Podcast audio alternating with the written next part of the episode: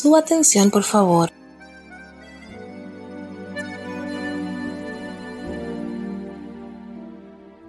El Ministerio Radial hasta que el día sea perfecto. Hasta que el día sea perfecto. Le agradece su apoyo en oración y audiencia. Sepa usted que a las series y congresos líderes en la mesa del alfarero, pentagrama de gloria, casos, cosas y cositas debajo de las sábanas, entre otros proyectos radiales, se les harán algunos cambios que seguirán siendo de ayuda espiritual y emocional para usted. El Ministerio Cristiano, hasta que el día sea perfecto,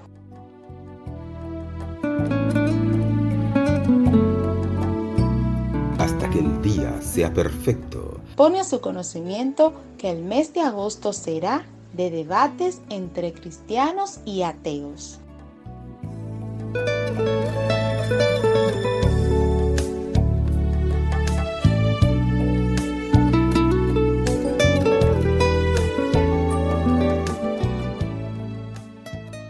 Yo me considero alguien que no cree que hay nada más allá del mundo natural y físico, que no hay una inteligencia creativa sobrenatural escondiéndose detrás de nuestro universo observable, que no hay un alma que dure más del cuerpo y que tampoco existen los milagros, entendidos como algo que ocurre en nuestra naturaleza que todavía no podemos explicar. Y si hay algo que parece más allá del mundo natural y físico, esperamos conocerlo al cabo del tiempo, como puede ser ahora mismo pues la mecánica cuántica, la física cuántica, o los límites, los confines del universo, esperamos conocerlo mediante el método científico, mediante, mediante la investigación científica. Si la hipótesis de Dios, imagino que es la que defenderá mi compañero, es que existe una inteligencia sobrenatural y sobrehumana ¿no? que deliberadamente diseñó, él creó el universo y todo lo que contiene, también incluyéndonos a nosotros. Yo lo que defiendo es que cualquier inteligencia creativa con suficiente complejidad como para diseñar algo solo existe como producto final de un largo proceso de evolución. Entonces las, las, inteligencias creativas que podemos ser nosotros, tal cual han evolucionado, no pueden estar desde el principio del universo, llegan necesariamente tarde. Por lo tanto, no pueden ser responsables de su diseño. Dios, por lo tanto, sería, en palabras de, de Dawkins, un espejismo.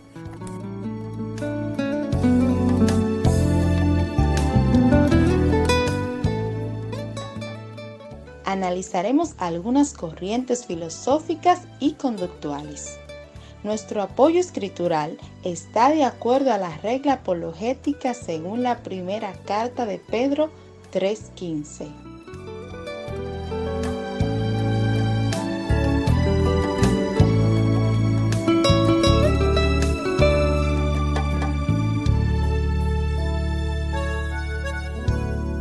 Si alguien les pregunta acerca de la esperanza que tienen como creyentes, estén siempre preparados para dar una explicación, pero háganlo con humildad y respeto.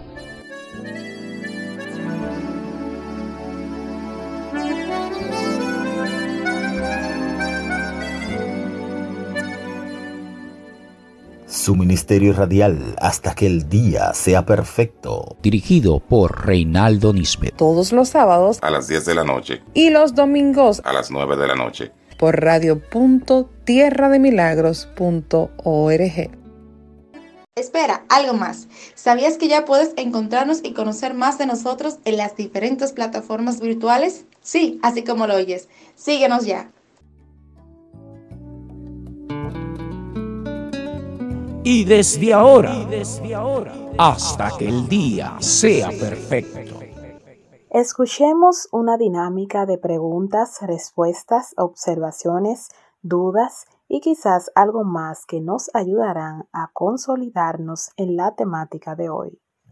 El caso que yo voy a defender hoy es el de la historiografía, que realmente la resurrección es un hecho histórico vacío o es un falso problema histórico. ¿Por qué? Porque no sabemos de qué se trata, si es que se trata de algo, y no sabemos qué evidencias imputarle en caso de que haya evidencias para imputarle. Eh, bueno, yo básicamente lo que voy a estar eh, tratando de, demostrar es por qué uno considera que es eh, racional, es cierto? Y que tiene suficientes evidencias para, para llegar a la conclusión de que Jesucristo verdaderamente resucitó de los muertos.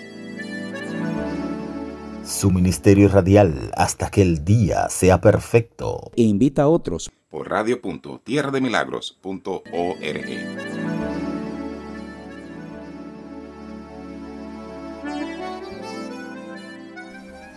Muy buenos días, muy buenas tardes, muy buenas noches. Yo soy su hermano Reinaldo Nispe Jr., quien conduce y produce este programa.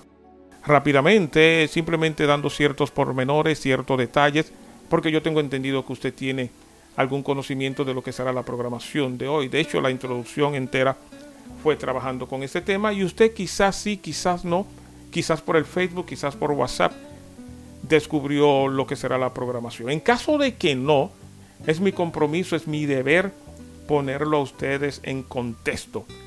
Toda la programación del mes de agosto será de debates. Vamos a estar escuchando personas con una tesis, mientras que otros tendrá una antitesis. Vamos a estar escuchando a alguien con un argumento y otros estarán presentando un contraargumento. En el día de hoy, nosotros después de nos trabajar, editar y pasarnos horas haciendo esto, vamos a estar escuchando a Walter, un historiador, haciéndonos creer o saber o entender de que esto de la resurrección no es más que un cuento de cuna, no es más que un mito, no es algo más que algo carente de, veracidad. Después estaremos escuchando al pastor Santiago, quien nos dirá a nosotros que sí, que hay prueba fehaciente como para nosotros creer en lo que es la resurrección. Así es que yo prefiero guardar silencio. Recuerden, la programación de hoy se va a extender un poco más de lo acostumbrado, justamente por esto, porque es un debate que demanda seriedad, es un debate que demanda espiritualidad, inclusive es un debate que demanda profesionalidad. Así es que, en silencio nosotros y prestando atención. Recuerde, usted puede participar en esos programas. Bueno, al final después de usted escuchar y de identificarse con uno, pues nos manda un audio haciéndonos saber su parecer. Ahora, lo que yo sí le aseguro a usted, que después de escuchar este programa, es imposible que usted se quede en el anonimato.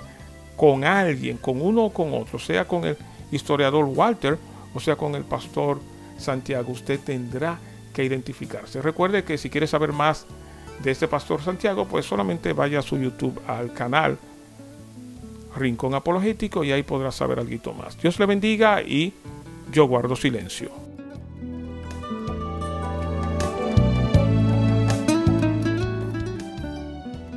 Busque su Biblia, lápiz y papel.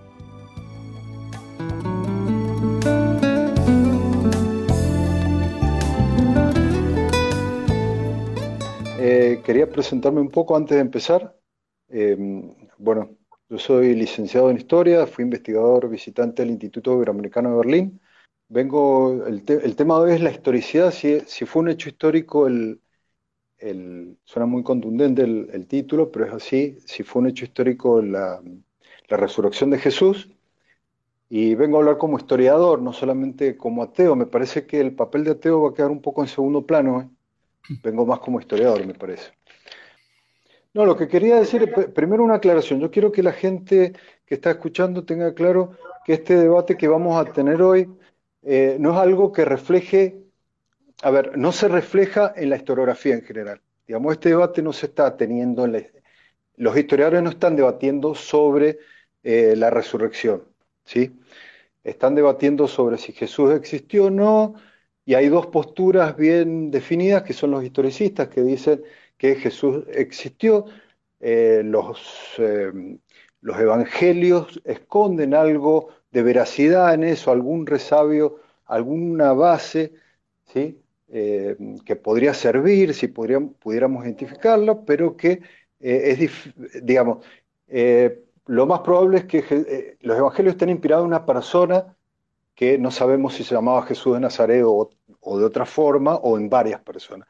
Y por el otro lado tenemos los miticistas que piensan eh, que, Jesús de Nazaret es una creación, una leyenda, ¿no? A lo que voy, eh, el, Jesús, Jesús de Nazaret sí está siendo debatido, podría decirse, pero eh, la resurrección no. no es un tema que se esté debatiendo, por eso quería aclarar que no es, no es reflejo de un debate que se esté dando en la historiografía, este debate que van a ver hoy. ¿Por qué la historiografía no está discutiendo la resurrección? Porque lo considera como un, un falso problema histórico. ¿En qué sentido? No, saben, no sabemos los historiadores de qué se trata y si se trata de algo, ¿sí? si es que se trata de algo, eh, a qué evidencias e imputárselo. ¿Se entiende? Bien, esa, esa, es la posición, ¿sí? ese es el caso que vengo a defender yo hoy, ¿no? que es eh, un, un, problema, un falso problema histórico, un problema histórico vacío, la resurrección puntual, no Jesús, no Jesús, la resurrección puntual. Ahora, lo que yo entiendo es que vos vas a proponer, de Santiago va a proponer, a ver, que la resurrección fue un hecho histórico, sí o sí un hecho histórico. Y espero que sea así, espero que sea así, porque en general cuando yo discuto sobre este tema, lo que tratan de demostrarme es que posiblemente la resurrección sea un hecho histórico. Y eso la verdad que a mí personalmente no me suma que me demuestren que eh, la resurrección posiblemente sea un hecho, porque ya, ya sé que posiblemente es un hecho.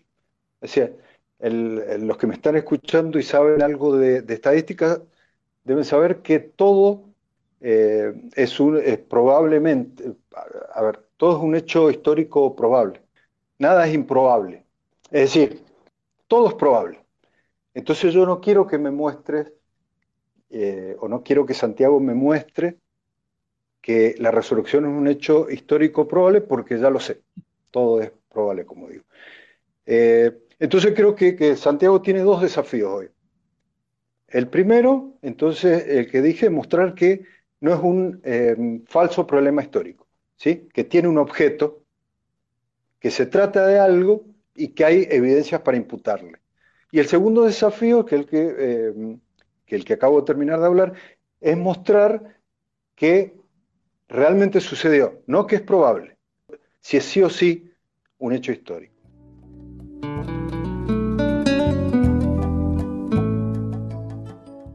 Primera carta de Pedro 3:15 Si alguien les pregunta acerca de la esperanza que tienen como creyentes, estén siempre preparados para dar una explicación, pero háganlo con humildad y respeto. O sea, el cristianismo en sus orígenes siempre consideró el hecho de que la fe y la razón no eran cosas que iban por separado, sino que iban de la mano los dos juntos, ¿no es cierto? De hecho, me gustaría citar algunos de los, de los textos que aparecen en, en la propia Biblia, ¿no es cierto? Y son textos que hablan acerca de la forma de pensar del cristianismo primitivo, aquella primera generación que pudo asistir a los eventos eh, ocurridos allá, ya sea en, en el ministerio terrenal de Jesucristo o luego de su resurrección. Y cito lo que dice 1 Corintios capítulo 15, versículo 14. El mismo apóstol Pablo, aquel que fundó un montón de iglesias en tierra de los gentiles, dice lo siguiente, y si Cristo no resucitó de los muertos, vana es entonces nuestra predicación, vana es también nuestra fe. Y luego continúa y dice, somos los más dignos de, de conmiseración de todos los hombres. O sea que este criterio ya, ya, ya, existía en el cristianismo primitivo. El cristianismo primitivo, por alguna razón que debemos de explicar basado en las evidencias que nosotros tenemos, es que eh, había tanta certeza y había una certeza no como la presenta Walter, sino a través de las evidencias, en numerosos pasajes que no me daría el tiempo para, para poder eh, darlos, darlos a la luz ahora. Numerosos pasajes en el Nuevo Testamento eh, hacen referencia acerca de las evidencias que existían en aquella primera, en aquella primera generación, ¿no es cierto?, que existen actualmente, pero que eran, eran, eran demostrables en aquella primera generación, ¿no es cierto?, y que por causa de eso, por causa de esas evidencias, eh, era, era razonable creer de que Jesús fue levantado de los muertos. El mismo apóstol Pablo dice, si esto no pasó, la verdad es que nosotros somos los más dignos de conmiseración de todos los hombres. Ahora, hay que, hay que definir, me parece, algunos términos, ¿no es cierto? Y muchas veces cuando eh, se habla acerca de fe, eh, hay, creo yo de que hay varios errores que se cometen al tratar de definir lo que es la fe, ¿no es cierto? Se cree, se cree que la fe es creer en algo eh, y, y, como con los ojos cerrados, ¿no es cierto? La famosa fe ciega. Bueno, creer o reventar. Se cree muchas veces de que eso es fe. Pero básicamente para el cristianismo no creo que sea así. Y de hecho, el profesor William Lane Craig dice que la fe es creer en algo porque tengo suficiente evidencia para considerar que eso es cierto. O sea que la fe, en pocas palabras, es, es creer en algo porque tengo razones para creer que eso que yo estoy creyendo es cierto. Entonces, con esa definición de fe, eh, y creo yo que se aplica muy bien a lo largo de todo el Nuevo Testamento. De hecho, podemos ver también otro texto en el, en el, Nuevo Testamento, en la carta de los Gálatas, capítulo 1, versículo 18, que Pablo relata, ¿no es cierto?, cuál fue el proceso desde su conversión, su proceso personal, ¿no es cierto?, desde su conversión hasta eh, que comienza a ejercer su apostolado. Y en un momento él dice en el versículo 18, después, pasado tres años, subí a Jerusalén para ver a Pedro y permanecí con él 15 días. Recuerden de que la, carta de los Gálatas es una de las primeras del apóstol Pablo, ¿no es cierto? Y esto es muy importante tener en cuenta para luego lo que voy a tratar de desarrollar. La palabra ver viene del griego historeo, y esta palabra básicamente eh, no es solamente, no puede ser solamente como hacer historia, ¿no es cierto? Eh, tratar de analizar la historia, sino también es, eh, se puede aplicar como entrevistar. O sea que el fin que, que, de Pablo en poder visitar a Pedro era para durante esos 15 días entrevistarlo, a ver si esta, esta aparición que, o esta experiencia sobrenatural que él había tenido camino a Damasco, si verdaderamente, o sea, coincidía con las evidencias, coincidía con la historia, coincidía para tratar de, de entender un poco qué es lo que estaba ocurriendo. O sea que desde el cristianismo primitivo acá podemos ver, y el Nuevo Testamento nos muestra, de que siempre el análisis, la razón, eh, las evidencias fueron algo que estuvieron presentes. De hecho, en el libro de Lucas capítulo 1, versículo 1, dice lo siguiente, puesto que ya muchos han tratado de poner en orden la historia de las cosas que entre nosotros han sido ciertísima, tal como nos las han enseñado, perdón, desde el principio los que vieron con sus ojos y fueron ministros de su palabra, me ha parecido también a mí, después de haber investigado con diligencia todas las cosas desde su origen, escribírtelas por orden, oh eh, Teófilo.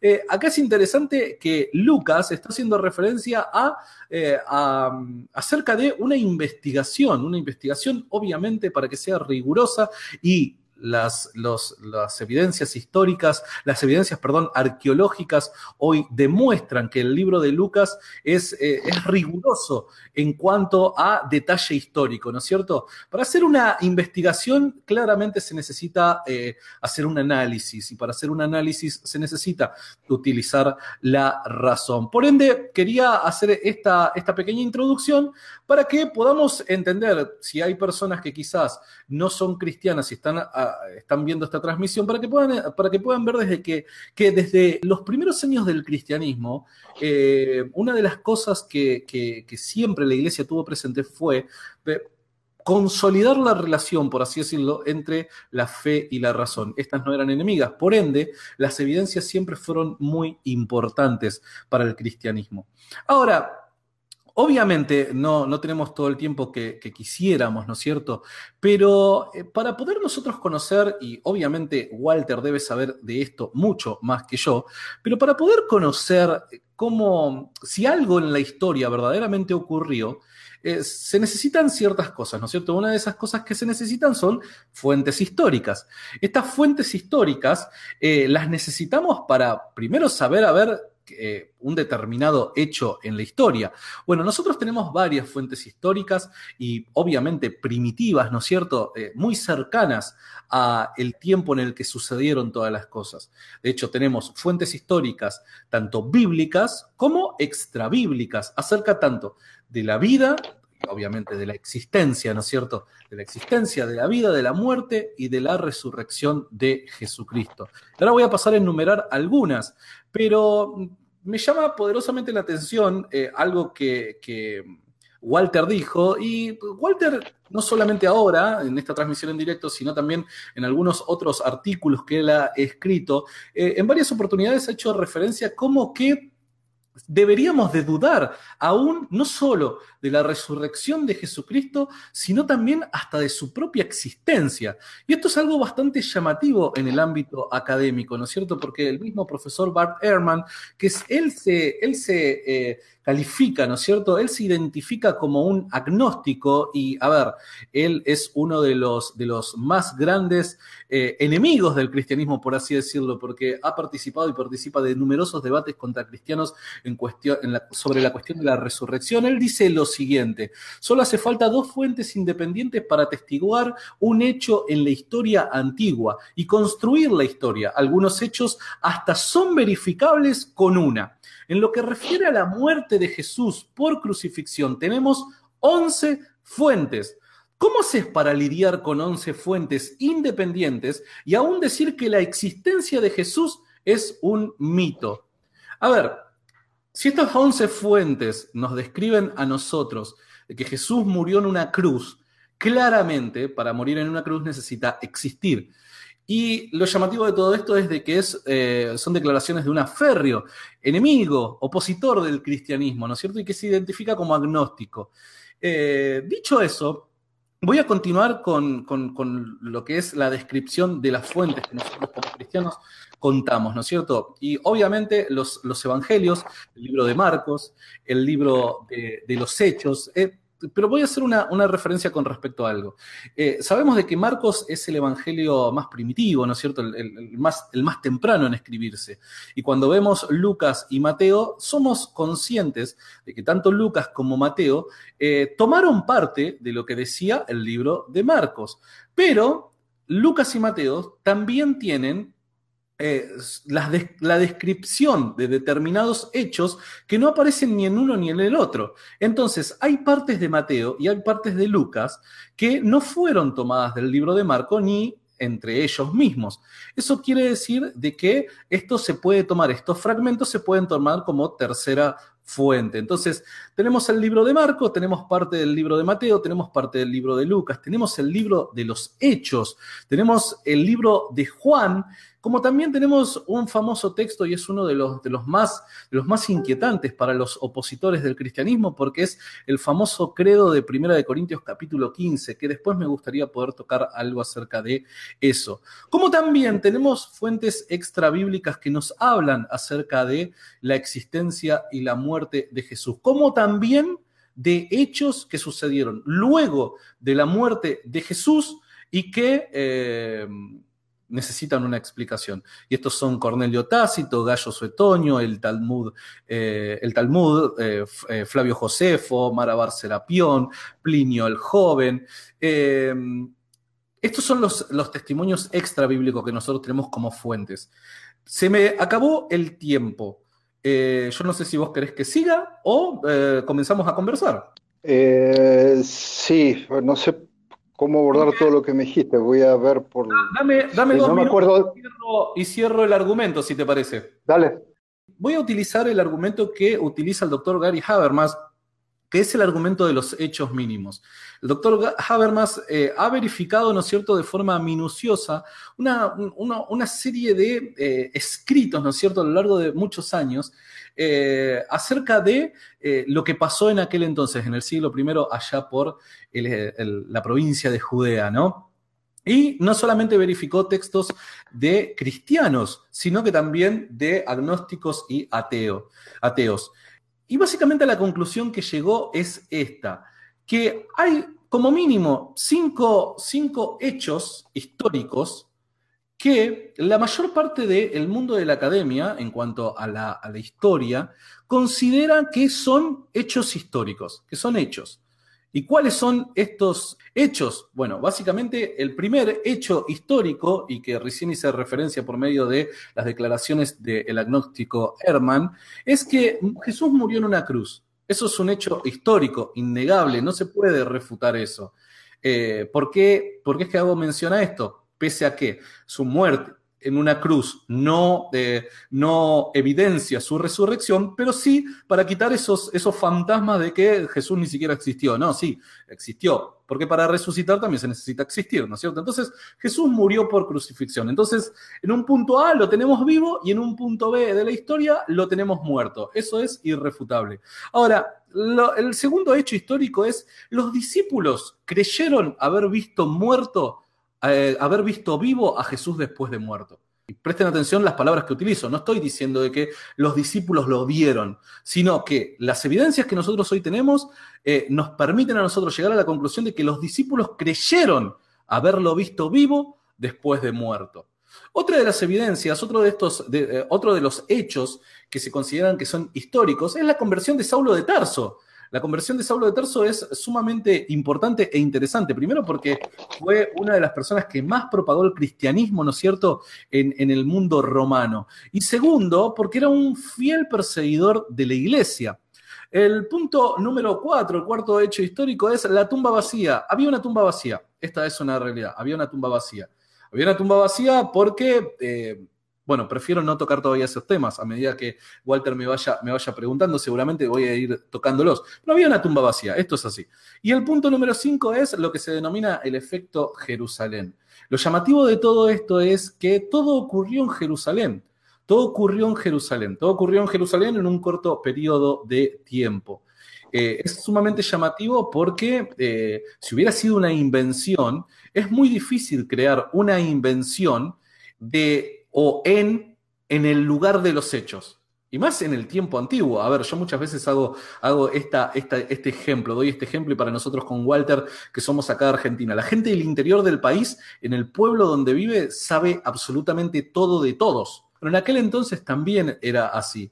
Todos sabían, es más, en el libro, el libro de Lucas relata, luego de la resurrección de Jesús, un hecho que ocurre camino a Emaus, donde dos de los discípulos de Jesús se sorprenden al ver a este supuesto forastero que parecía no saber qué es lo que había ocurrido en aquel entonces, ¿no es cierto? Entonces, el hecho de que haya ocurrido todo en Jerusalén y en un corto plazo de tiempo, a nosotros nos permite concluir de que esto no es una invención. Ahora, Acá es donde está, donde está el tema. Nosotros debemos de, a estos cinco hechos que se consideran históricos, estos cinco debemos de darles una explicación. Se tiene que explicar, bueno, ¿qué es, qué, qué hecho es el que a nosotros nos permite unir estos cinco? ¿Qué fue lo que pasó allá en Jerusalén en el, en el siglo I? ¿Qué fue lo que ocurrió? Y la explicación que nosotros demos tiene que armonizar con estos cinco hechos. Si por lo menos con, un solo, con uno solo de estos hechos que he descrito eh, no armonizase, la explicación caería eh, por completo. Así que nosotros, por lo menos, la posición, que, la, posición que, que, tomo yo es que la única explicación a estos cinco hechos es la resurrección de Jesús. Ahora, llegar a la conclusión de que para explicar estos cinco hechos debemos de acudir a lo que se denomina el Dios de los huecos, ¿no es cierto? Bueno, vamos a meter a Dios en esto porque no tenemos una explicación. Este no es el caso, porque primero, si no tuviésemos evidencia y nosotros metiésemos a Dios para tratar de explicarlo, como muchas veces hace el famoso ejemplo, bueno, antiguamente no se sabía eh, lo que pasaba en el cielo con los rayos, entonces se le atribuía eso a Thor. Bueno, pero porque no se sabía lo que pasaba. Pero acá tenemos una serie de evidencias, una serie de testimonios de primera persona que presenciaron los hechos y que negarlos ya sería por, una, por un preconcepto personal. Pero creo yo de que cuando nosotros analizamos mediante la razón, eh, todos estos hechos, me parece de que la conclusión obvia es la resurrección de Jesucristo. Gracias por quedarse con nosotros en este programa que le hemos llamado Hasta que el día sea perfecto. Dirigido por Reinaldo Nisbet. Todos los sábados a las 10 de la noche. Y los domingos a las 9 de la noche. Por radio.tierrademilagros.org. Eh, Walter, ya he hecho mi, intro. Sí, no, está bien que, eh, que, abordaste muchos temas. Yo me quiero concentrar en la resurrección. Es cierto que yo estoy dentro del partido de los que piensan que es una construcción mítica. Eh, si querés lo podemos charlar en otro momento o quizás salga el tema, no sé. No me voy a acotar si sale el tema. Yo me quiero concentrar en el tema de la resurrección. Vos decías, Bart, eh, bueno, Herman Bart, pero él niega la resurrección como hecho histórico, ¿no? Entonces, él acepta la crucifixión, pero él no dice que eh, hubo un personaje llamado Jesús de Nazaret que eh, tal cual lo describe la Biblia. Él dice que hay detrás de la historia de Jesús. ¿De quién estamos hablando? De eh, Bart Ehrman, que vos me estabas, me estabas hablando de Ehrman, ¿no? De él. Ahora, concentrándome en el tema de la resurrección, yo quería preguntarte si vos has visto a alguien resucitado alguna vez. No, no, no, no, no vi. Bien.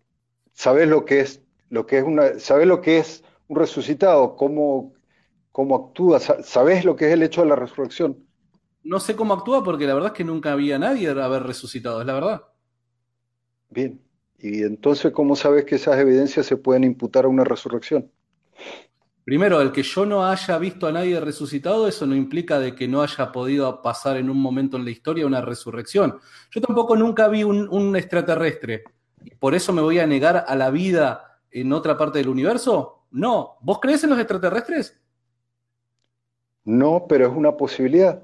Bueno, es una posibilidad. Ahora, ahora, ¿vos viste alguno? No. ¿Y entonces cómo llegas a esa conclusión de que es una posibilidad? Porque te dije, todo, todo es posible. Conociendo un poco de estadística, vas, basta tener unas... Por eso, pero entonces me estás diciendo que la resurrección fue una posibilidad y estamos, estamos en el problema del principio. Es decir, ¿cómo sabes? te una, pregunta, una, pregunta. Sí, sí. Déjame terminar la pregunta, disculpame. Vos no, no conoces, no sabes lo que es un hecho de la resurrección, no has visto un resucitado.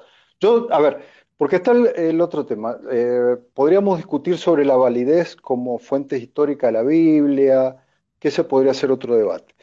No te lo voy a discutir. Vamos a hacer de cuenta, yo te los voy a aceptar. En el marco de esta discusión, yo te voy a aceptar que la Biblia es una evidencia histórica. Si querés, podemos discutir eh, la validez y lo que realmente pienso sobre ella. Pero si no sabes lo que es una resucitación, no has visto un acto de resucitación, no has visto un resucitado, no, no conoces el hecho. ¿Cómo sabes que esas evidencias que vos decís, repito, te voy a aceptar eh, la Biblia como evidencia? ¿Cómo sabes que esas evidencias se imputan al hecho de resucitación si no sabes lo que es una resucitación? Porque, porque para creer en que, en que alguien haya resucitado, no necesariamente tengo que haber presenciado o yo haber visto a alguien resucitado. Eh, está bien, es que yo no te estoy diciendo que no crear, yo te estoy diciendo cómo sabes. Acá estamos, acá la cuestión es demostrar si hubo resucitación, no si es probable. O sea, si lo crees o no. ahora, me, gustaría, me gustaría hacerte una, una, pregunta. Vos, como licenciado en historia, ¿no es cierto? ¿Qué, ¿Qué, hecho histórico, qué hecho histórico vos me podrías decir de que verdaderamente ocurrió? Que verdaderamente ocurrió, no. Yo te puedo decir cuáles son los más probables. Pero es más, ni siquiera, bueno, que ahora está un poco de moda. Ahora te hago, una pregunta, te hago una pregunta. ¿Es irracional, ¿Es irracional creer de que San Martín cruzó los Andes? No, no es irracional, pero, yo quiero saber si cruzó los Andes, no si es, si es irracional. Pero lo, que vos estás diciendo es que obviamente por medio del conocimiento histórico podemos llegar a una probabilidad. Ahora, ¿es racional o es irracional creer, basado en esas evidencias históricas que nosotros tenemos, que un hecho ocurrió?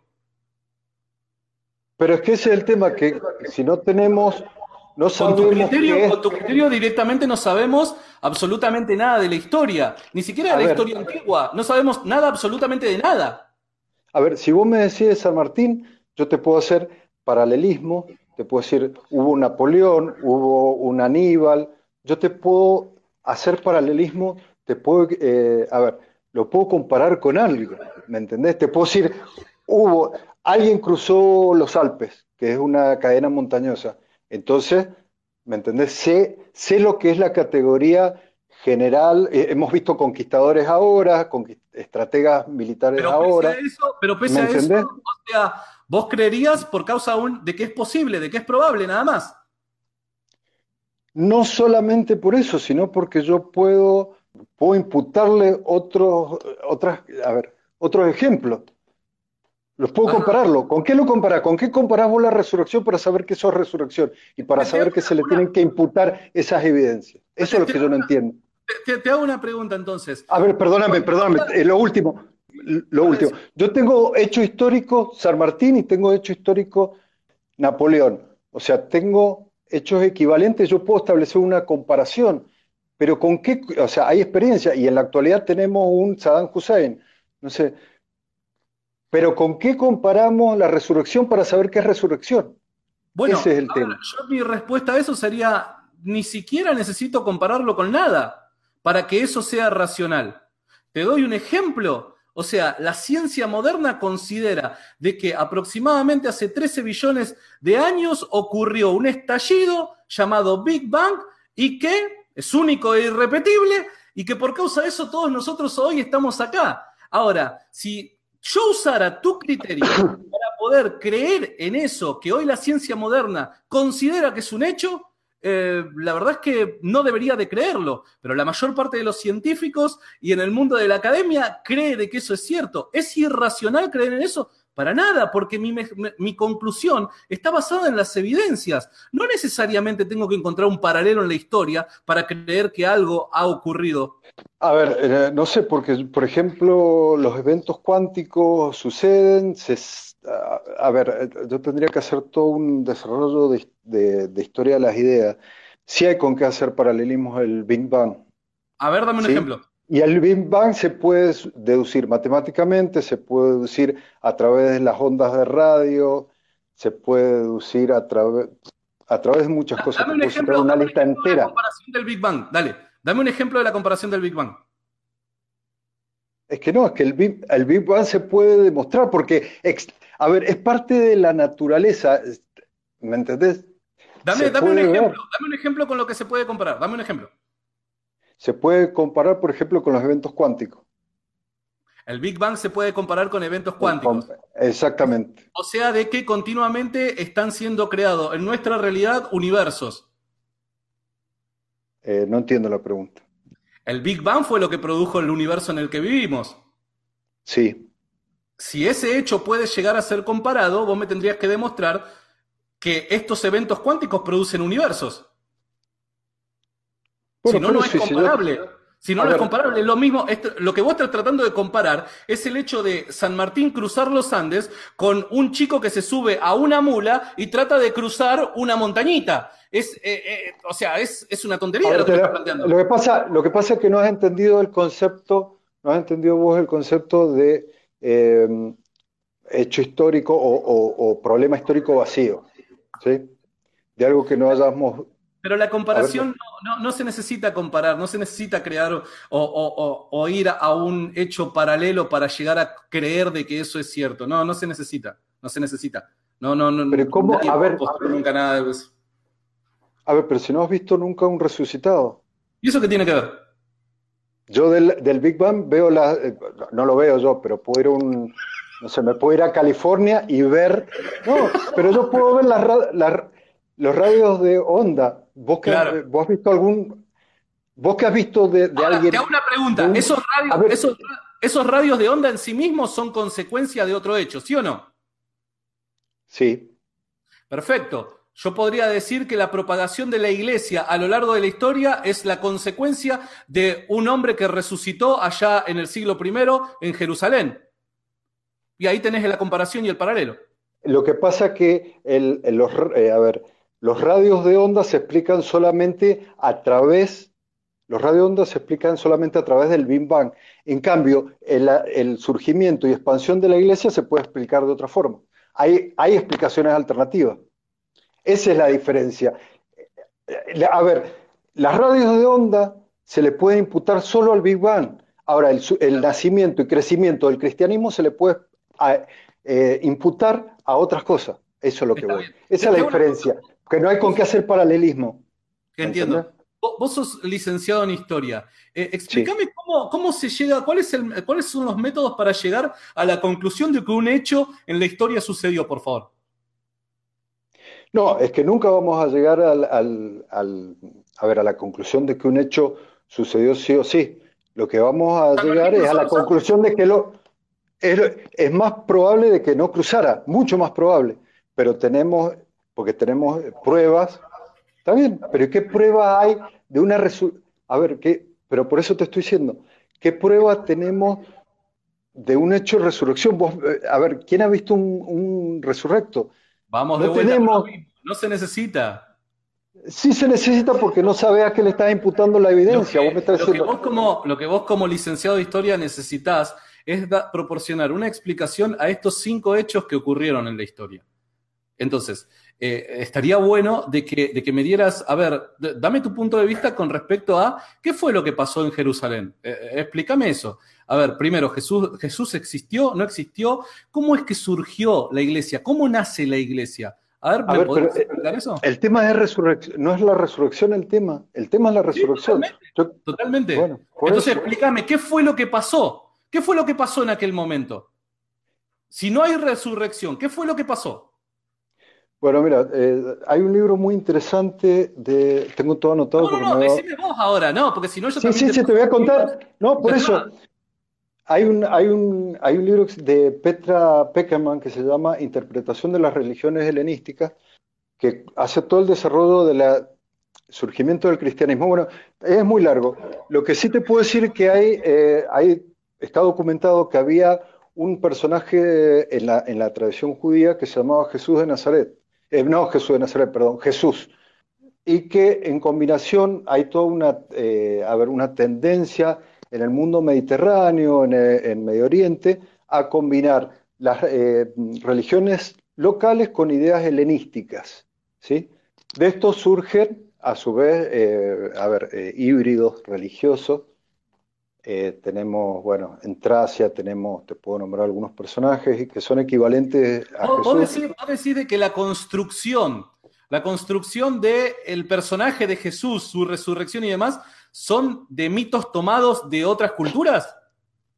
Eh, no, yo estoy diciendo que es un híbrido entre la religión judía, o, o mejor dicho, para ser más específico, traducciones judías combinadas con tradiciones helenísticas, que es una tendencia que se da en esa época eh, y en siglos anteriores en, eh, como digo, Mediterráneo y Medio Oriente, ¿no? Ok, De ¿y vos cómo lo demostrás a eso en el caso de Jesucristo?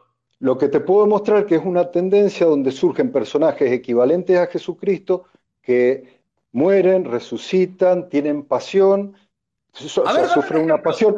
Dame un ejemplo. Y te, te puedo dar un, te puedo dar mil ejemplos. Eh, te Sí, puedo a ver, dar, por dale, ejemplo, dale, en a- Tracia, en, en Tracia, eh, Salmonix, por ejemplo.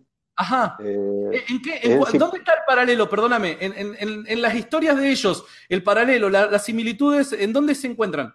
que son todos, a ver, la salvación personal es a través de creer en ellos, son salvadores personales, sufren una pasión, son llamados hijos de Dios. Ah, sí, etcétera. bueno. O sea, lo que habría que demostrar entonces que ¿Cuál es eso la fuente demandaría, histórica de donde tomás eso? ¿Cuál es la fuente histórica de donde tomás eso? No el libro que estás leyendo. ¿Cuál es la fuente histórica primitiva que tomás eso? y te- los que cita la autora a pie de página, Te escucho, tengo tiempo. y no tengo el libro acá, pero, pero por eso, a ver, pe- pero no sé a qué quieres llegar con eso, no, no entiendo a qué quieres llegar con eso. Primero, no existe eso. ¿Qué es no lo que no existe-? No hay fuente histórica que diga acerca de ese tipo de paralelismo. Eso es algo, eso es una creación moderna. No, no, a ver, hay documentos que muestran, hay pruebas que muestran una tendencia, repito, En el caso cultural. de Jesús, te estoy diciendo, te estoy diciendo claro y te estoy pidiendo que seas claro. En el caso Sí. de Jesús, en el caso Sí. de Jesús, primero, ¿cómo llegás a saber de que esto, esta- estas creaciones, estos híbridos que vos decís, verdaderamente aplican el caso de Jesús? Y estos supuestos paralelos, esta- estas, estas tendencias a eh, dioses que eh, proporcionan salvación, que tienen una pasión y demás, ¿cuáles son las fuentes históricas de donde vos tomás esos supuestos hechos? Yo los tomo, o sea, A ver, yo tengo el libro y están las fuentes citadas a pie de página. Si yo, Genial, si se vuelve... pásamela, porque yo te la pasé también. O sea, esto es un debate donde nosotros tenemos que proporcionar la fuente. Yo dije de que mi conclusión se deriva de fuentes bíblicas que las nombré y fuentes extrabíblicas que también las nombré. Y dije, si alguien necesita que le pase la fuente de forma privada, no tengo ningún problema. Ahora, Pero- cuando vos haces una afirmación como tal, necesito que vos también pases la fuente. No que, que cites un libro, que otro libro cita otro libro. No, pasame la fuente. Si no, eso no queda como válido. Pero no, no entiendo, no entiendo el punto. La Sinceramente no entiendo el la punto. fuente histórica. ¿De dónde sacás eso? Ahí es donde viene el tema. Ver. No me muestres el libro, no me muestres el autor. Decime cuál es la fuente histórica. Decime de dónde, de dónde salió, de dónde salió eso. Yo te digo, mira, la verdad es que, eh, ejemplo, el credo de Corintio, de Primera de Corintio, se considera de que fue, de que fue transmitido no más de cinco años a- habiendo pasado la muerte de Jesucristo. Te estoy citando una fuente. Entonces yo Sí, te pero- pido de que si vos vas a construir un caso, me cites la fuente de dónde es que vos estás construyendo este caso. Pero te estoy diciendo, te paso la te paso el libro y mira la fuente, y si se vuelve muy relevante para vos ver la fuente, te tomas un avión y, se la- y vas y la ves. O sea, yo no tengo acá.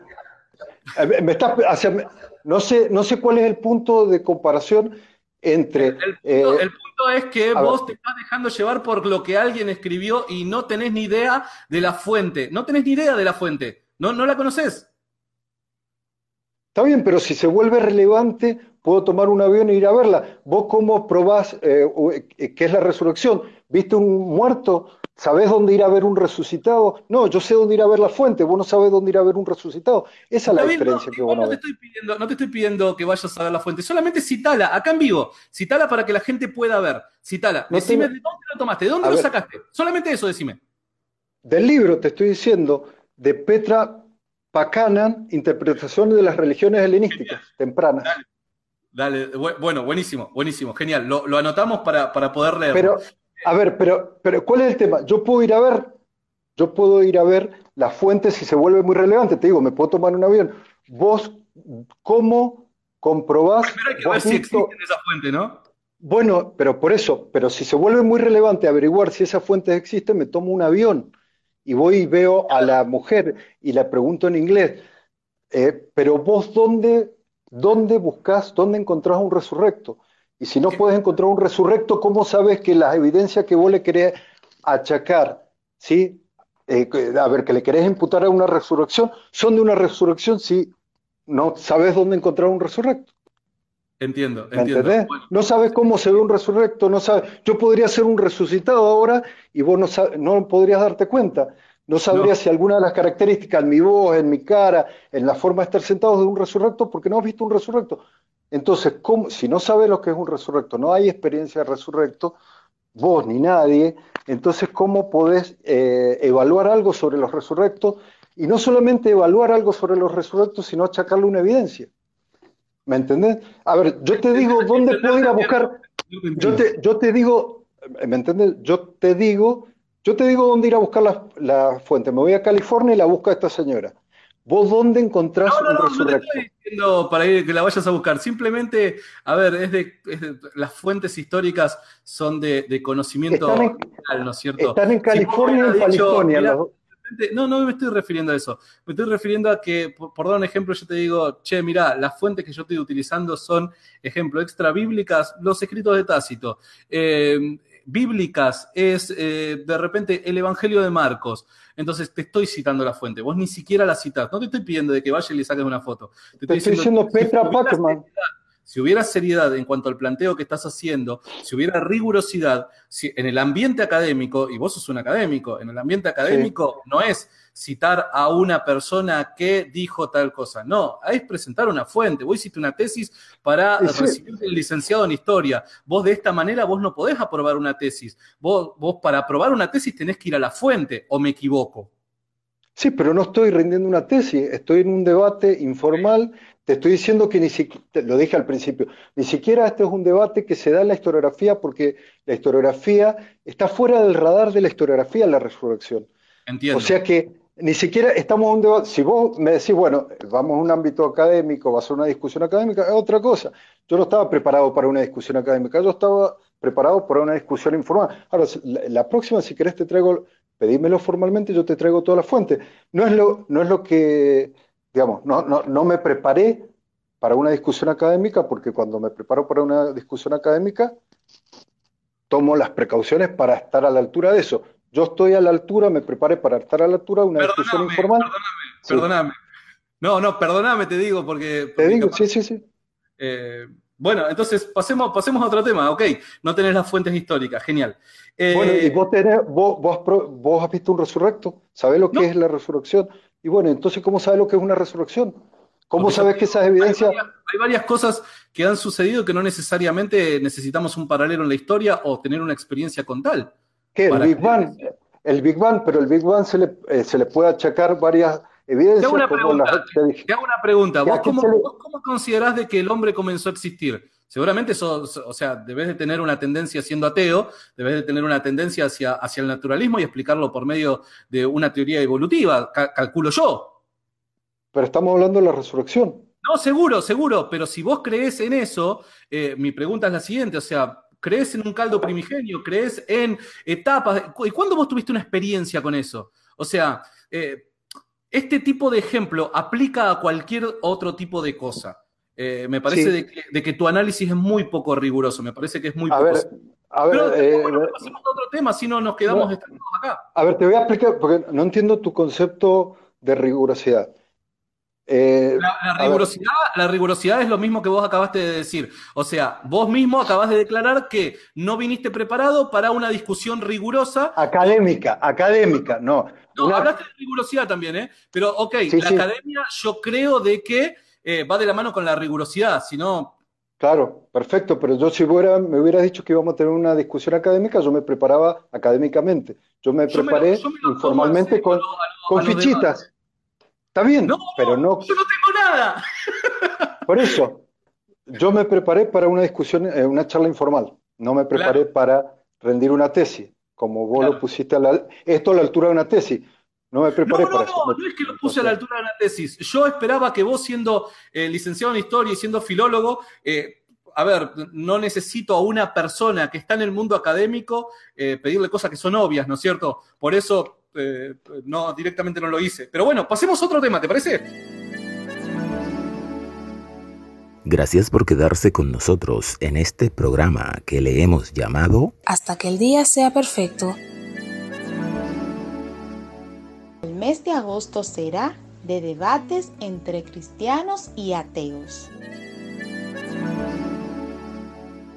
Pero no entendí lo que me... A ver, la, la pregunta sobre evolución en relación con la rigurosidad, no entendí el planteo, me no, gustaría te, te pregunto, entenderlo. ¿cuál es, cuál, es tu, ¿Cuál es, tu, idea acerca de cómo se originó la vida? Eh, eh, pero, a ver, no entiendo qué punto querías demostrar eh, preguntando no, eso respecto a lo que estamos discutiendo. Si me, si me contestás, yo te digo. Pero no entiendo, a ver, ¿cuál es el... Por eso, contestame y yo te digo. Pero es que no sé, no sé a qué te referís, no sé eh, de qué forma, porque hay varias formas... Por dar un ejemplo, yo lo que creo sí. es que Dios creó los cielos y la tierra por medio de, y ahí lo dejamos en puntos suspensivos. Ahora, vos, ¿cuál crees que es el origen o cómo crees que fue el origen de la vida siendo ateo, ¿no es cierto? No lo sé bien, pero ¿y vos cómo sé qué usó Dios para crear la, la vida?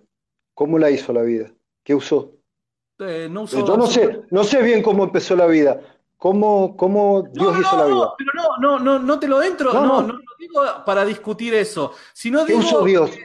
Te, solamente te estaba preguntando, no responde nada. idea formada? ¿Tenés alguna posición formada con respecto al, al, al, al, comienzo de la vida? ¿Tenés alguna posición formada? Hay varios escenarios científicos ¿Vos, posibles. ¿Vos tenés una posición Sí. formada? ¿Vos? ¿Cuál es? ¿Me podrías comentar? Si no me querés contestar, no, no hay problema, pasamos a otro tema. ¿Vos me podés contestar? Es que no sé, la verdad es que no me puedo decir porque, a ver. Pero me acabas de eh, es decir un que tenés una posición formada. No, te voy a explicar mi, eh, mi posición. Hay varias teorías, hay, hay varias explicaciones, ¿sí? Y estamos en el, blanco- el banco de suplentes viendo que algo eh, escribe de eso. Yo no te puedo decir, yo te puedo decir cuál es, cuáles son esas teorías, pero no te puedo decir cuál es. Posición tomada, esa es mi posición, que hay que esperar. No por eso, no porque eh, no sepamos todavía cuál es, no te puedo mostrar cuál es, y no sé cuál es, porque estoy esperando que se muestre cuál es. Ahora, vos me estás diciendo que fue Dios. ¿Qué usó Dios? Si Dios es la respuesta. Entonces, ¿por qué recién acabaste de Yo no decir sé. que tenías una oposición formada? Esa es mi posición. Tu posición es que no sabes. Hay una re- mi posición es que hay varias, a ver, hay varios escenarios eh, científicos posibles. Posiblemente uno de esos esté o no, quizá nunca lo encontremos. Esa es mi posición, es una posición naturalista, digamos. Ahora, yo déjame, déjame preguntarte ahora a vos, ¿cómo sabes cómo empezó el mundo cómo, y cómo lo sabes? No, ¿Cómo no es empezó la vida? Exactamente lo sé. ¿Vos tenés posición tomada? Yo sí tengo posición tomada. ¿Y cómo sabes que tu posición es correcta? Yo creo Porque que es si correcta porque, como te dije, eh, volvemos al, punto de inicio. ¿Qué es la fe? La fe es creer en algo porque tengo buenas razones para considerar que es cierto.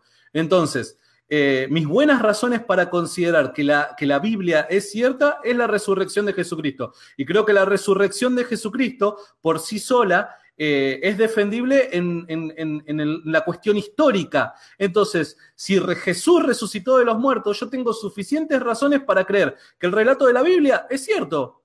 Pero si, por eso no, eh, eso es lo que no entiendo. ¿Cómo sabes que tus evidencias, te vuelvo a decir, acepto la Biblia como evidencia? La resurrección, entonces, porque mis Por eso, evidencias eso en la resurrección.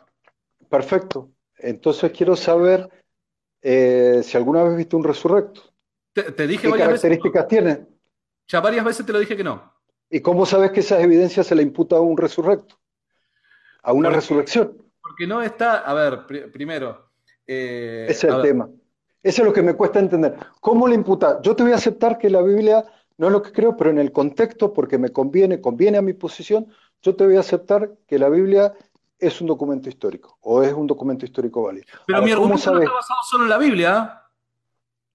de la A ver, no importa, todos los documentos que vos me presenté, vos presentame todas las evidencias, sea la Biblia, otra o todas juntas, no importa.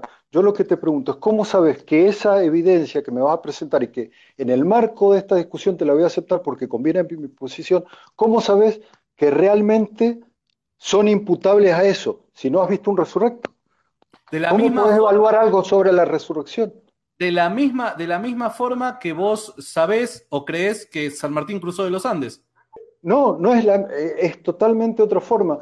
¿Por No, porque qué? es Porque forma de hacer historia, Walter. Es A la ver. forma de hacer historia. Explícame vos que sos licenciado en historia, ¿cómo, cómo, se, ¿cómo se conoce la historia? Explícamelo, ¿cómo conoces la historia vos?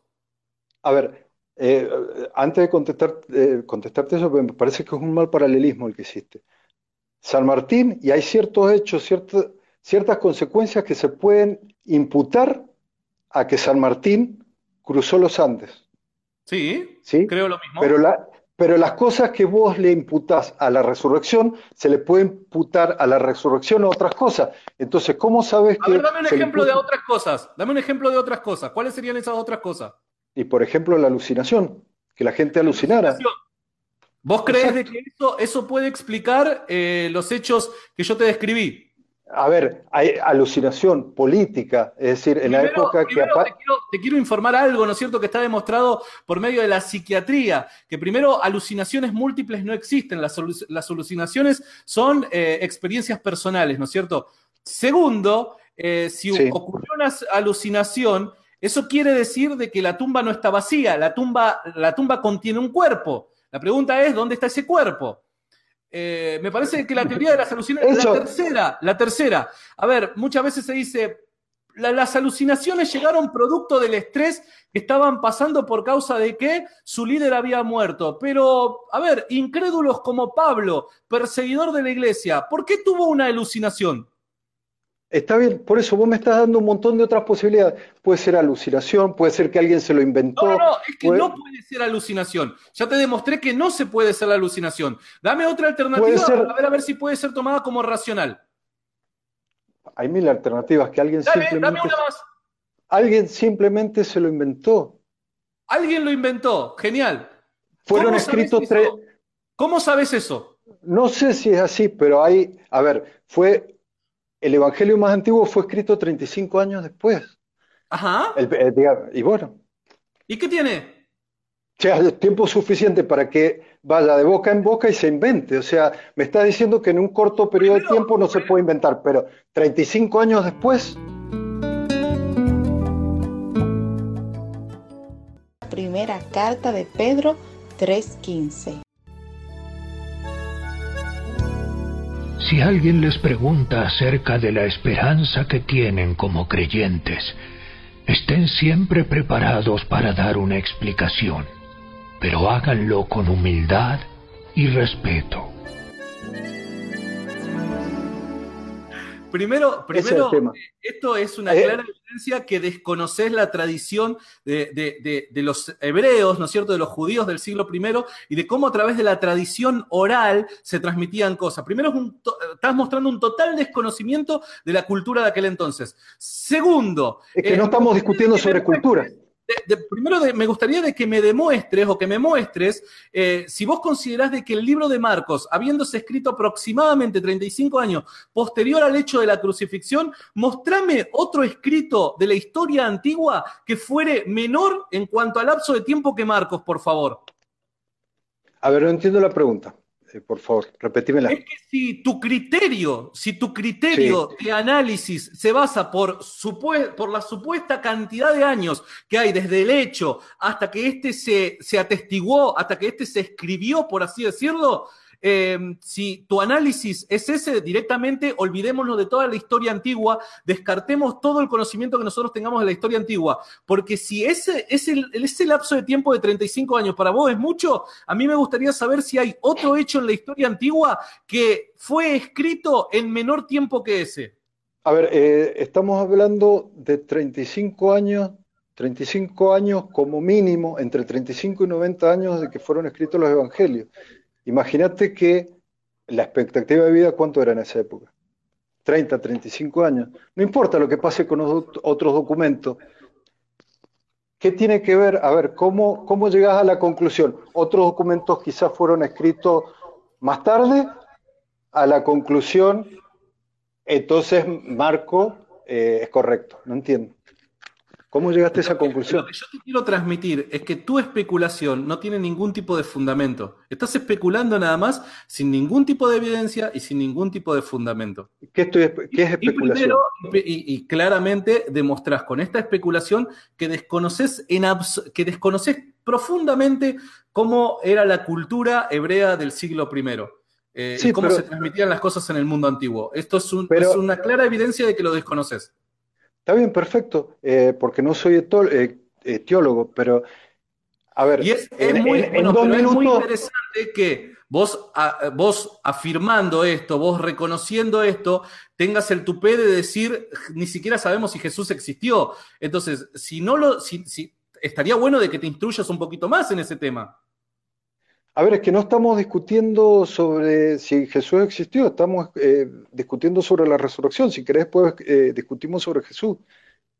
O sea, no, es que, a ver, si estamos discutiendo la resurrección, tenemos que dar por hecho de que existió. O sea, para resucitar necesita existir. Pero entonces, eh, discutamos otro, hubiéramos empezado discutiendo a Jesús, no la resurrección. Bueno, a ver, ¿por qué es que crees que no existió? Y porque no hay, eh, no hay evidencia, sinceramente no hay, evidencia. Y lo que yo te mostré recién, las fuentes que yo te acabo de citar, 11 fuentes te acabo de citar en el mundo antiguo. Mm. ¿Qué hacemos con lo que dice Flavio, Flavio, Tácito, que es un enemigo al cristianismo, que no le caía bien el cristianismo, y mismo así, en, en, su libro Los Anales, él hace referencia a la muerte de Jesús en manos de Poncio Pilato. ¿Qué hacemos con ese texto? Es que ese texto, de, porque, a ver, eh, Tácito escribió más de 100 años después, o unos eh, cerca de 100 años después que Jesús eh, supuestamente murió. Lo que demuestra el texto de Tácito es que había circulando historias de Jesús, no que Jesús existió. Si no vivió en esa época, no es testigo ocular. texto de Tácito? Sí, lo he leído, pero que no es relevante porque Tácito no es testigo ocular. Tácito no está, no está haciendo referencia a algo que se dice. Tácito lo que está haciendo referencia es a un hecho. Si querés te lo cito. ¿Y cómo va? Pero cómo va a ser, está bien, pero si entonces, no sé, es una reencarnación de Tácito. Había vivido en la época de Jesús, después eh, se reencarnó, porque él nació después, hasta donde yo sé, nació después. O sea que o lo que escribió lo escuchó o eh, es una reencarnación. Ok, ¿y cómo llegás a esa conclusión? ¿Basado en qué fuente histórica? O sea, ¿cuáles son tus evidencias para llegar a esa conclusión? A que Tácito no nació, o sea que se, perdón, que Tácito no es testigo ocular de la época de Jesús, nació en una época muy posterior. O escuchó o escuchó de otras personas la historia de Jesús o se la inventó, pero no la vio, no vio a Jesús. Lo que está diciendo lo tuvo que haber escuchado. Si nació después, es una cuestión biológica, natural. O sea, Tácito no demuestra nada. Si Tácito demuestra algo, es que había en el siglo II, había historias, había circulando historias de Jesús en Roma, no que Jesús existió. Si él nació después. Claro. No sé si me explico. Eh, sí, no, explicarte. Lo mismo Flavio Josefo. Flavio Josefo nació después.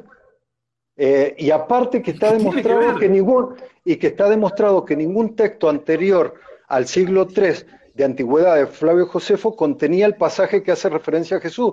Y aparte que en todos sus escritos y en todas antigüedades eh, judías, eh, Flavio Josefo tiene, muestra un encono y rechazo a las figuras mesiánicas y de golpe tiene un solo párrafo que desentona con todo el, Totalmente, creo exactamente lo mismo que vos.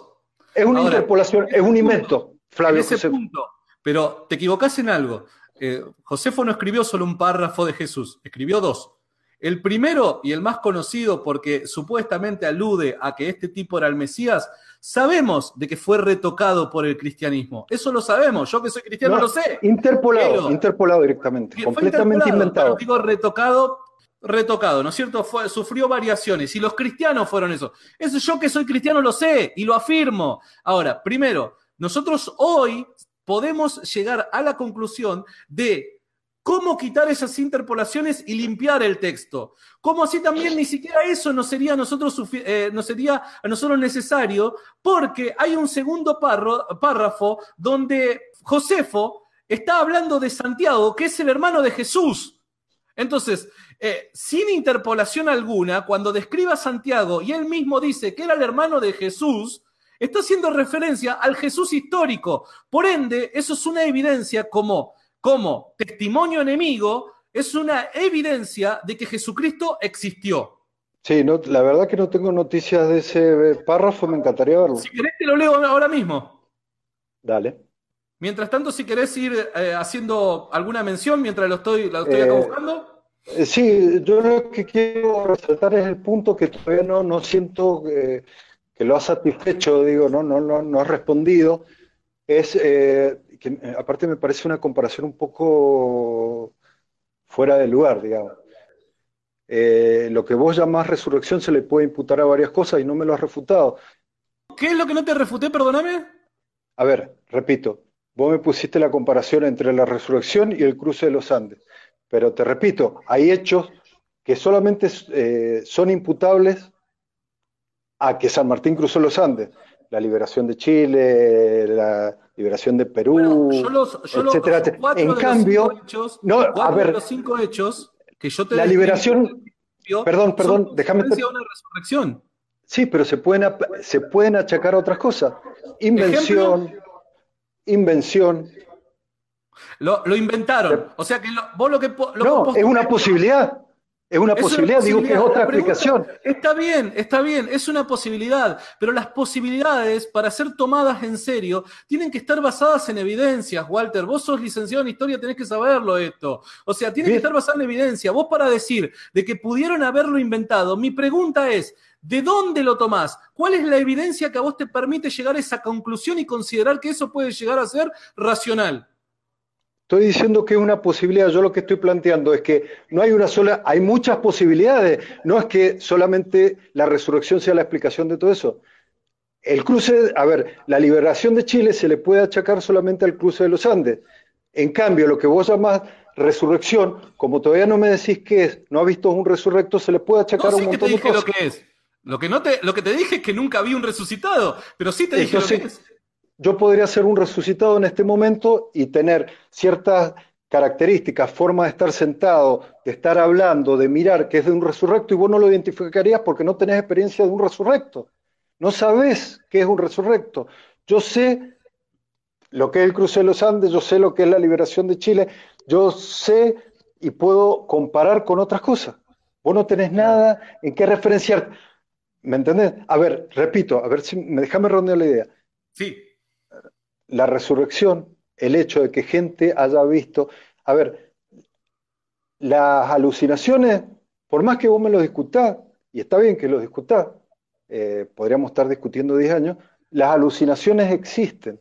En cambio, las resurrecciones no sabemos. Entonces, como las alucinaciones están demostradas y las resurrecciones no, por más que sea una mala explicación la alucinación, es mil veces mejor que la resurrección que no está demostrada. No sabemos, no hay nada, no sabemos qué es.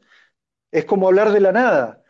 En filosofía es un falso problema filosófico la nada. La resurrección es un falso problema histórico porque no tenés con qué compararlo. ¿Me, explico? Y no sabes qué eh, evidencia achacarla. Eh, entender te entiendo, entender te entiendo, eh, claramente no, no, no, no, no resiste. No estamos de acuerdo. punto de vista, eh, el menor análisis riguroso, ¿no es cierto? No, no lo resiste, es sinceramente. A ver, a ver, bueno, déjame, déjame hacerte una pregunta. ¿Te puedo hacer una pregunta? Sí, claro, claro, claro que sí. ¿Cómo llegaste a la conclusión, sí? Sí. Que no sabemos qué es resurrección todavía. Sí, yo sí sé. Pero lo que, lo que no, sabemos si no has visto un resurrecto. ¿Y qué tiene no tenés experiencia de la resurrección. ¿Y qué tiene que ver? ¿Cómo, cómo sabes que yo no soy es un dinosaurio y nunca lo vi? ¿Cómo sabes que, no soy un resurrecto? ¿Cómo lo descartas? ¿Vos sabés lo que es un dinosaurio? Sí. ¿Y lo viste alguna vez? Pero tenemos los huesos, tenemos un montón de huesos. Hueso. Y bueno, no tenés al dinosaurio. Pero tenés algo. ¿Vos qué tenés del resurrecto? Yo tengo los huesos del dinosaurio. ¿Vos qué tenés un resurrecto? ¿Cómo sabes que no soy un resurrecto? No, no, lo podría sé, ser, no, lo sé. Podría ser un resurrecto y no lo, podría, no lo podrías eh, identificar. Vos, vos, podrías ser un resurrecto y yo no me podría dar cuenta porque no hay experiencia de resurrecto. Ese es el tema. Entonces no sé qué evidencia achacar para demostrar que vos sos un resurrecto porque no tengo experiencia de resurrecto. No hay con qué compararlo, no hay que, con qué establecer la comparación. ¿Me entendés? ¿Cuál, ¿Cuál era la pregunta que me ibas a hacer, Walter? A ver, ¿cómo llegaste a la conclusión que eh, esas cosas que vieron las personas, las teóricas apariciones de Jesús es de un resurrecto? ¿Cómo descartás invento, que alguien se lo inventó? ¿Cómo lo descartás? ¿Cómo descarto el invento? ¿Cómo descartar? Eh, son varias cosas las que me gustaría que descartara, porque no, me quedó, no me quedó claro cómo descartar la alucinación, bueno, eh, quedó claro cómo descartar el invento. Dale, dale, ahora, ahora te contesto eso. Para, para terminar nada más, porque no lo encontraba, el pasaje de, de, de, Josefo se encuentra en la Antigüedad de Judías, libro 20, capítulo 9, donde dice Jacobo, el hermano de Jesús, por orden de Ananías, ven Ananías y demás. Explica cómo había sido la muerte de Jacobo, el hermano de Jesús. Eh, ¿Vos sabés en qué año? Sí, sí. Ahora te pregunto, ¿vos sabés en qué año, en qué año nació mm, Josefo? Lo sé, pero no lo recuerdo cuarenta y pico después de la muerte de Jesucristo. Y lo escribió eso en el noventa y pico de, después de Cristo. Sí, está bien. Y no es un testigo ocular. Eh, ¿Y? Bueno, me alegro, me alegro que creas sin haber visto, porque justamente, mira, casualmente anoche. acá lo que yo te estoy haciendo referencia, acá lo que te estoy haciendo referencia. no, pero escúchame, déjame terminar la idea. Pero el testimonio que, que está haciendo acerca de Jacobo, el hermano de Jesús. Y él fue testigo ocular de eh, lo que ocurrió con Jacobo, el hermano de Jesús. Eso es lo que yo te estoy diciendo. Está escribiendo en el noventa y pico después de, Cristo. ¿Y qué tiene que ver? Si él vivía en Jerusalén antes de que Jerusalén fuera destruida. ¿Vos sabés la expectativa de vida que había en esa época? Bueno, había, había no necesariamente una expectativa de vida para todos, ¿no es cierto? No, no, no es comparable con, con el ahora. O sea, la gente pobre vivía muy poco, alrededor de 30, 35 años, 40, pero la gente adinerada tenía una, expectativa de vida mucho más, ¿no es cierto? Y el hermano de Jesús era adinerado. De hecho, trabajaba dentro del templo. Perfecto. ¿Y el hermano de Jesús también era adinerado? No sé si era adinerado el hermano de Jesús, pero, pero pero su posición luego de la resurrección es ser el líder de la iglesia de Jerusalén. Por ende, por ende eh, yo, yo, no, yo no creo de que, de que su expectativa de vida haya sido poca, por, por así decirlo. ¿Cómo demuestra eso la resurrección? Ese es el punto. No, no, no, es que eso no demuestra la resurrección. Yo te hice referencia al pasaje de Josefo porque recién estábamos hablando acerca de la, de la existencia de Jesús. Y vos me dijiste de que el pasaje de Josefo no era creíble porque había sido interpolado. Y yo te dije, pero existe un segundo pasaje del que hace referencia de Jesús. Entonces, no demuestra la, la resurrección, pero sí demuestra la existencia de la persona llamada Jesús. Eso. Bueno, vamos a la pregunta que me ibas a decir. Ah, ¿Cómo sabes? Que lo que estás eh, definiendo como resurrección no es achacable, eh, achacable a otra cosa. No, no entendí la pregunta, perdóname. Claro, ¿cómo no sabes? Eh, a ver, que la gente haya, teóricamente, haya visto a Jesús, para vos es resultado sí o sí de Resurrección, que no sé qué es porque no me lo has explicado, no has visto uno, yo tampoco, no sabría identificar un resurrecto y vos tampoco. No, sí te dije lo que era un resucitado. Lo que pasa es que vos te quedaste en esa posición solo porque no vi uno, pero yo te expliqué. ¿Vos crees que eso se achaca solamente a la resurrección, lo que ellos vieron? No, no a un invento, no, no, a la alucinación. No. ¿Por qué? Eso es lo que no entiendo. El caso de la alucinación ya te lo expliqué, me parece que, de que hay suficientes razones para creer que, las alucinaciones es una, tontería creerlo, ¿no es cierto? En el caso del invento, ¿no es cierto? A ver, la gente inventa cosas eh, para obtener un beneficio. ¿Esto es así? Sí. ¿Y en 35 años no hay tiempo suficiente para inventar? Pará, pará, pará, pará.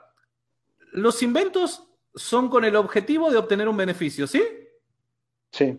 ¿Vos sabés cómo murieron 11 de los 12 apóstoles de Jesús? No. Martirizados. ¿Sabes que pasaron hambre, pasaron sed? Hay registros históricos acerca de la necesidad que pasaron de los padecimientos, de cómo fueron perseguidos, cómo fueron muertos y demás. Eh, la pregunta es, si vos considerás de que el invento es una opción viable, es racional, llegar a pensar primero es, ¿de dónde lo sacás? ¿Cuál es, tu, ¿Cuál es tu evidencia para llegar a creer que eso puede llegar a ser cierto? Y segundo es, dadas las evidencias que nosotros tenemos de cómo padecieron los apóstoles, ¿por qué creer que fueron un invento? ¿Cuál, fue el beneficio de ellos? Bien. y tercero, tercero si fuera un invento, tenemos que dar una explicación para la tumba vacía, ¿no es cierto? Bueno, mira, eh, me alegra que digas eso porque yo justamente anoche resucité de los muertos. Pero, pero lo, interesante de esto es que no estamos discutiendo tu resurrección, estamos discutiendo la de Jesús. Bueno, pero estoy, pero acá, acá estoy resurrecto. Genial, buenísimo, bien por vos. Me creo o no. a, partir de ahora, a partir de ahora conozco un resucitado. ¿Me, me creo o no? Ese es el tema. Me, ¿Me creo o no? primero que estuviste muerto. Demostrámelo. Pero si te lo estoy diciendo. Bueno, no, no, no, pero, no, no, pero ¿por qué no me crees? que estuviste muerto. Demostrame que estuviste muerto. Pero ¿por qué no me crees si le creas a un libro que fue escrito hace cuántos siglos? No, yo te dije primero de que la fuente que yo estoy utilizando son tanto bíblica como extrabíblica y que el análisis que estamos aplicando no es bajo el preconcepto de que la Biblia es la palabra de Dios. Yo no estoy, yo no utilicé ese preconcepto. Yo lo que dije es si utilizamos un análisis riguroso en cuanto a la historicidad de estos textos, nosotros llegamos a la conclusión de que estos textos son verídicos. Ahora, te pregunté en varias oportunidades cómo construir la historia, cómo conoces un hecho histórico vos que sos licenciado en historia y no sabés contestarme, no me sabés contestar. pero vos no me sabés contestar, ¿por qué no me crees de mi resurrección si tenés un testigo presencial de primera mano? Acá yo soy testigo de mi resurrección de noche. ¿Por qué no me crees? Solo a mí me gustaría saber, como te mostré en el, en, el, en, el principio, cuando comencé a hablar y a plasmar mi posición, y te mostré cómo los cristianos analizaban las cosas desde el principio, mi pregunta es, bajo ese análisis, ¿me podrías dar evidencia de que estuviste muerto? Pero, este, pero si yo lo viví, te estoy diciendo que lo viví, ¿por qué no me crees? Dale, dame evidencia.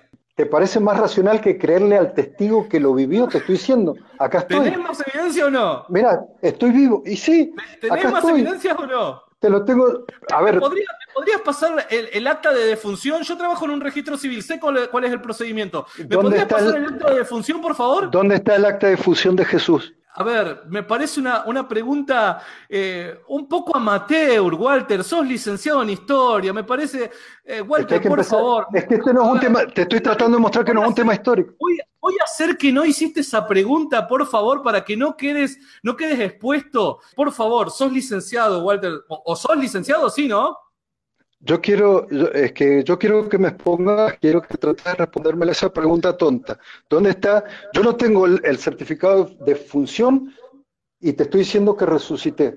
¿Dónde está el certificado de función de Jesús y por qué eh, no dudas de la fuente que te, hablaran, te hablan de la resurrección?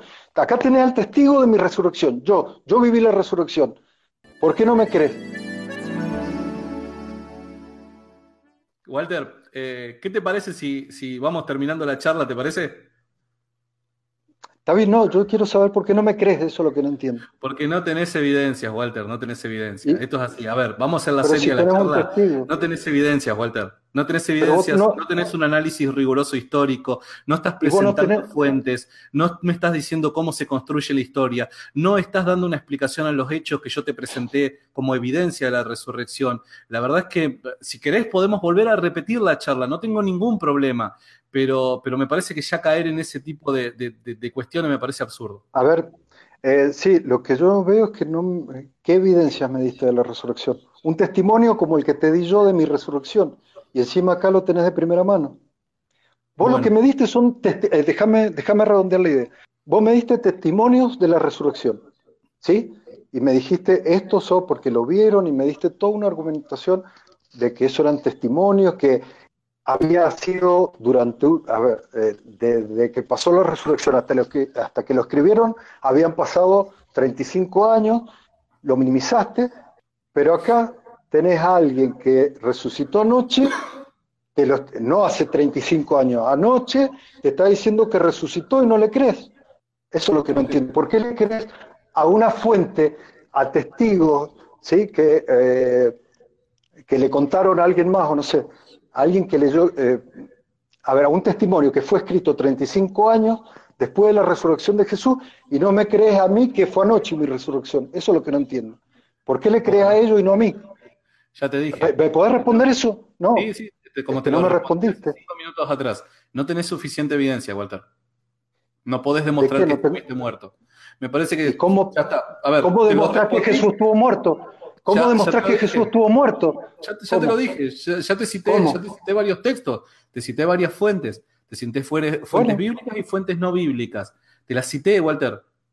Y yo te estoy citando mi testimonio. ¿Por qué no me crees? ¿Por qué crees esos testimonios y no el mío? Ok. Eso es lo que no entiendo. Bueno, A ver, está bien. Seguramente no, no vamos a llegar a una conclusión. No, no, a mí me gustaría que me respondiera nada más. ¿Por qué le creas a esos testimonios y no al mío? Si yo resucité anoche, te estoy diciendo. ¿Por qué le creas a esos primero, testimonios y no a mí? Te vuelvo, te vuelvo, te vuelvo Si a los dos son repetir. testimonios.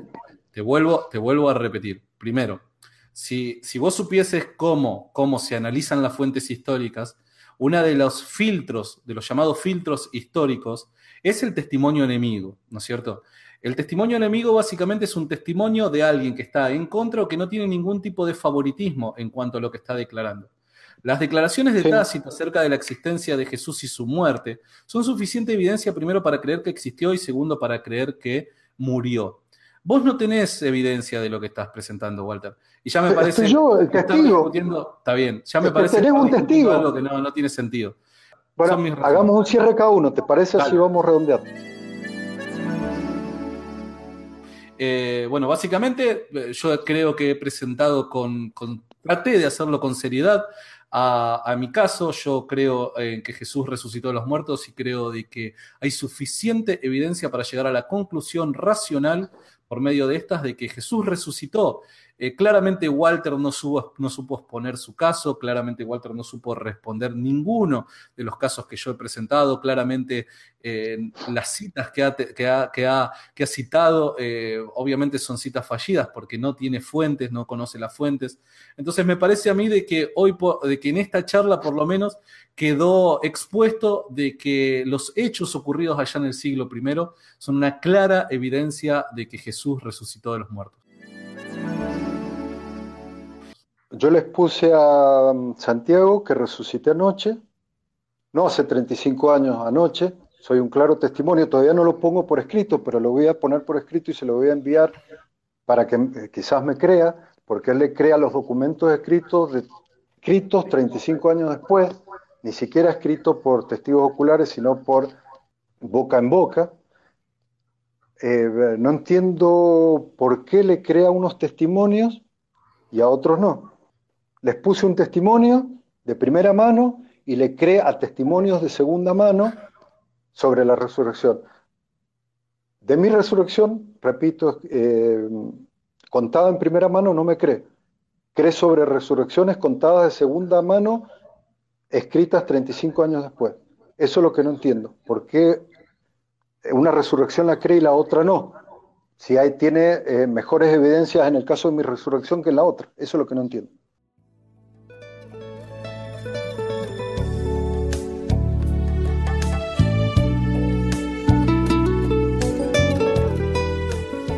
Llegamos nosotros ya a lo que es la finalización de la programación hasta que el día sea perfecto. Gracias a cada uno de ustedes por estar desde nuestro inicio hasta ahora.